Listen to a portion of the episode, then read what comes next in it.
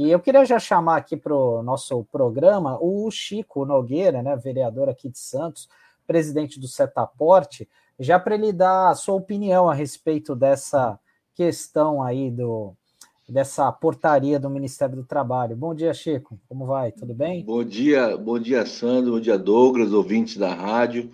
Eu estava ouvindo aqui o Douglas falando clorocrinato, né? Uma coisa, umas portarias. Na, diga de passagem, viu, Sandro? Esse governo ele tem governado com portarias, né? Seja na área do trabalho, seja no porto, tem a portaria 61. É só portaria, porque na realidade eles não estão governando, né? E é um absurdo, né? Porque, como você mesmo disse aqui, é, é o dever da empresa cuidar da saúde dos seus trabalhadores, na né? questão da segurança do trabalho.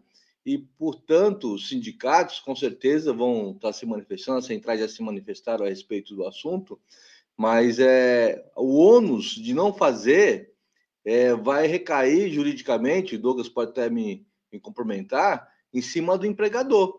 Se ele não solicitar, independentemente tenha portaria ou não, porque ele é responsável um ambiente de trabalho ali que seja um ambiente saudável e que traga proteção para aqueles que estão no exercício da sua profissão. Então, com certeza, qualquer ação trabalhista vai, vai, vai em cima do empregador que não tomou as medidas cabíveis de procurar proteger o ambiente de trabalho. Então, acho que a portaria não vale de nada. O que vale mesmo é o empregador é, solicitar e, e realmente proteger o ambiente de trabalho para que ele não possa ter nenhuma baixa caso tenha alguém que seja contaminado e venha passar para os demais que estão na, no local de trabalho. Acho que é importante salientar isso que não adianta ter uma portaria e o empregador não obedecer às normas de segurança local e que, que dê proteção para o seu trabalhador. Muito bem lembrado, Chico, porque o, o empregador ele vai ser responsável solidário com tudo que acontecer. Então, quem se soma à insanidade é do outro é, também responde, na medida da sua contribuição, para os resultados que essa insanidade causar. Existe um ditado popular, né, Chico, que diz que passarinho que voa como um morcego acorda de cabeça para baixo. Nesse caso, voar com esse morcego aí, você vai acordar de cabeça para baixo. Porque o que vai acontecer é que você bota em, em, em risco a, a, a, saúde coletiva do ambiente de trabalho. Então você é responsável, ainda que você seja empregador, se você promove uma medida como essa, que vai contra a portaria que o presidente assinou, é, portaria não, desculpe, a lei que regulamentou o estado de emergência, né, que primeiro veio com uma medida do próprio executivo, depois ela foi, ela passou para o legislativo, e nós ainda estamos nela, né? Sim. Ela termina em 31 de dezembro, a despeito de qualquer coisa. E num comentário anterior, o, o, o, o Sandro é, destacou aqui sobre a relação entre portaria e lei, que você também falou aqui na sua nessa oportunidade, Chico, de fato, essa portaria ela não regulamenta lei nenhuma. Aliás, ela afronta uma lei né, que regulamenta o mesmo assunto. Mas, como é uma portaria, você não pode manejar é, uma ação de inconstitucionalidade contra uma portaria. Tem até um outro remédio que chama-se ação de descumprimento de preceito fundamental, que, no fundo, para efeito prático, é a mesma coisa a DPF. Mas nesse caso, essa portaria tem que ser cancelada urgentemente. Como a portaria, né, Chico? A gente ficou é. sabendo recentemente que o próprio Senado pode baixar né, um PLC. projeto né, é, de decreto legislativo, um PDL, que PDL. caça portarias insanas né, e insalubres como essa, porque isso aí é uma portaria insalubre. Ela não é só insana, ela é insalubre também. Verdade, verdade. É. É, e até só para a gente fechar, passar a régua nesse assunto, a Fabiana complementando aqui, o importante posicionamento das centrais sindicais, o que retrata a extrema necessidade do fortalecimento dos sindicatos. É isso mesmo. E dando bom dia aqui para Adriana, e vou passar a bola para o Chico novamente, porque na quinta-feira passada a gente teve uma importante visita aqui na nossa região, né, de uma grande liderança política, que é o Fernando Haddad, ex-prefeito de São Paulo, ex-ministro da Educação. E eu queria que o Chico falasse um pouco, né, que ele que acompanhou do início ao fim, né, essa agenda do, do ex-ministro, para saber como foi é, falar aqui para a nossa audiência. É, foi, foi uma agenda bem puxada, viu, Sandro? No Litoral Sul, começou logo cedo, né? Na Câmara Municipal de Itaém, e teve um grande debate lá sobre a questão da região, a questão do desenvolvimento econômico, da questão da, da mobilidade urbana, que na realidade as cidades não se, não se, não se conversam na questão da mobilidade urbana, né? Foi discutido isso também. Então, assim, ele teve em Guarujá, teve em Santos, é, na Associação Comercial, teve é, também uma grande plenária no sindicato do Sindaporte. É, acho que, assim, ele, no ponto de vista dele, ele olhou um grande potencial na Baixada Santista. Ele tem visitado várias regiões do estado. É, segundo ele, ele tem falado o seguinte: ele não tem que fazer promessa, ele tem que ter planos de metas com, com objetivos claros e com data de entrega de obras. Não adianta você ficar promovendo obras em época de campanha, como foi dito é, vários anos aqui eleitoreiro, vem aqui inaugurar marquete de ponte, de túnel, e isso a população já está cansada. Então ele tem ouvido bastante a população. É, a Fundação Pessoa Abramo, é, o Douglas está participando desse debate lá é, profundamente no sentido de fazer um grande plano de governo, né, para que ele possa, segundo o Haddad, é, a Baixada Santista vai ter um grande plano de desenvolvimento econômico. Ele vê um grande potencial da Baixada Santista para fazer o desenvolvimento econômico do estado de São Paulo por conta do Porto de Santos. Porto Santos é o maior da América Latina e tem que ter aí uma visão do estado como nunca teve, né? Uma visão de de, de, de você ter realmente uma visão de servir as indústrias paulistas, uma visão de que você possa, de certa forma, gerar emprego não só no, no, Estado, mas sobretudo aqui na Baixada Santista.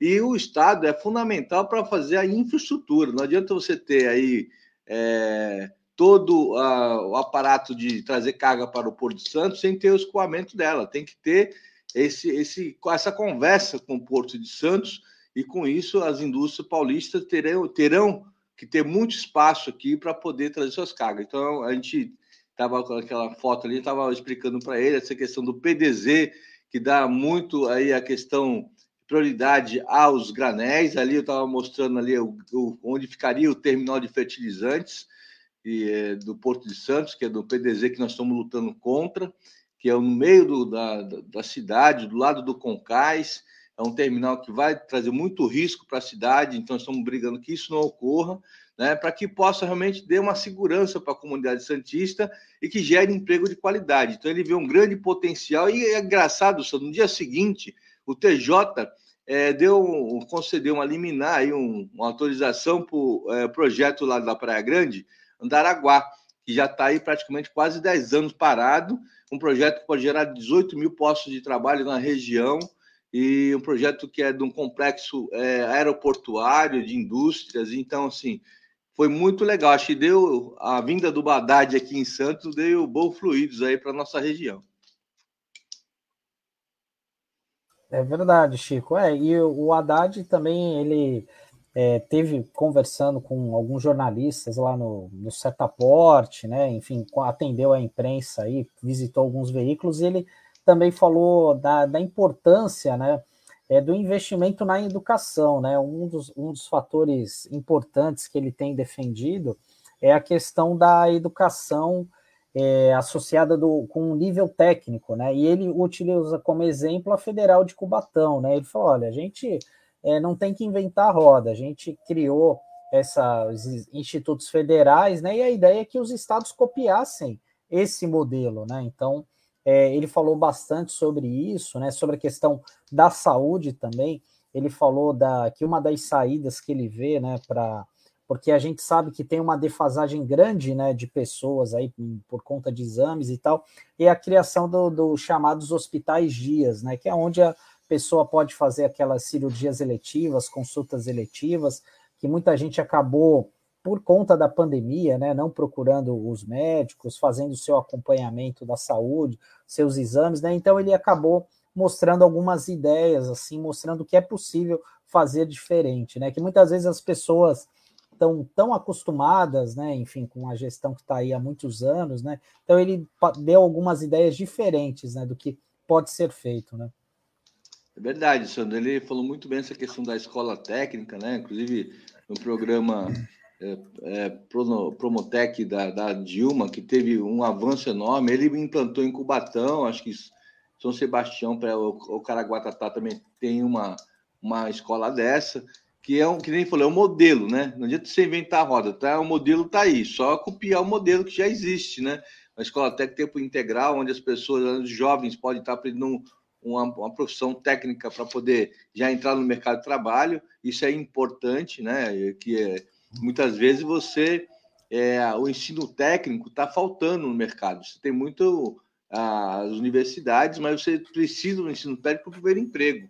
Você sair qualificado do, do, ensino médio. Então, eu acho que é importante essa fala dele, que ele falou, não precisa inventar a roda, mas tem que investir na educação. E ele, como um grande professor, um grande ministro que tivemos, que, tiveram grandes programas é, que realmente trouxe muita qualidade do ensino para o nosso país, eu não tenho dúvida que, como governador, ele vai avançar bastante a questão da tecnologia no estado de São Paulo e na nossa região, com certeza, muito importante. E essa questão da saúde, você falou muito bem que nós temos uma defasagem de leito hospitalar, né? Então, muitas vezes não se resolve isso. As pessoas ficam na espera para uma vaga para uma cirurgia, sendo que tendo uma. É, tem coisas que você pode fazer durante o dia e mesmo dia você ia ter a alta, que é, é hospital de dia, né? Que fala, mas é importante é, fazer esses convênios, criar essas formas de você atender esses pequenos procedimentos que as pessoas ficam, às vezes, meses e anos na fila para um procedimento como esse.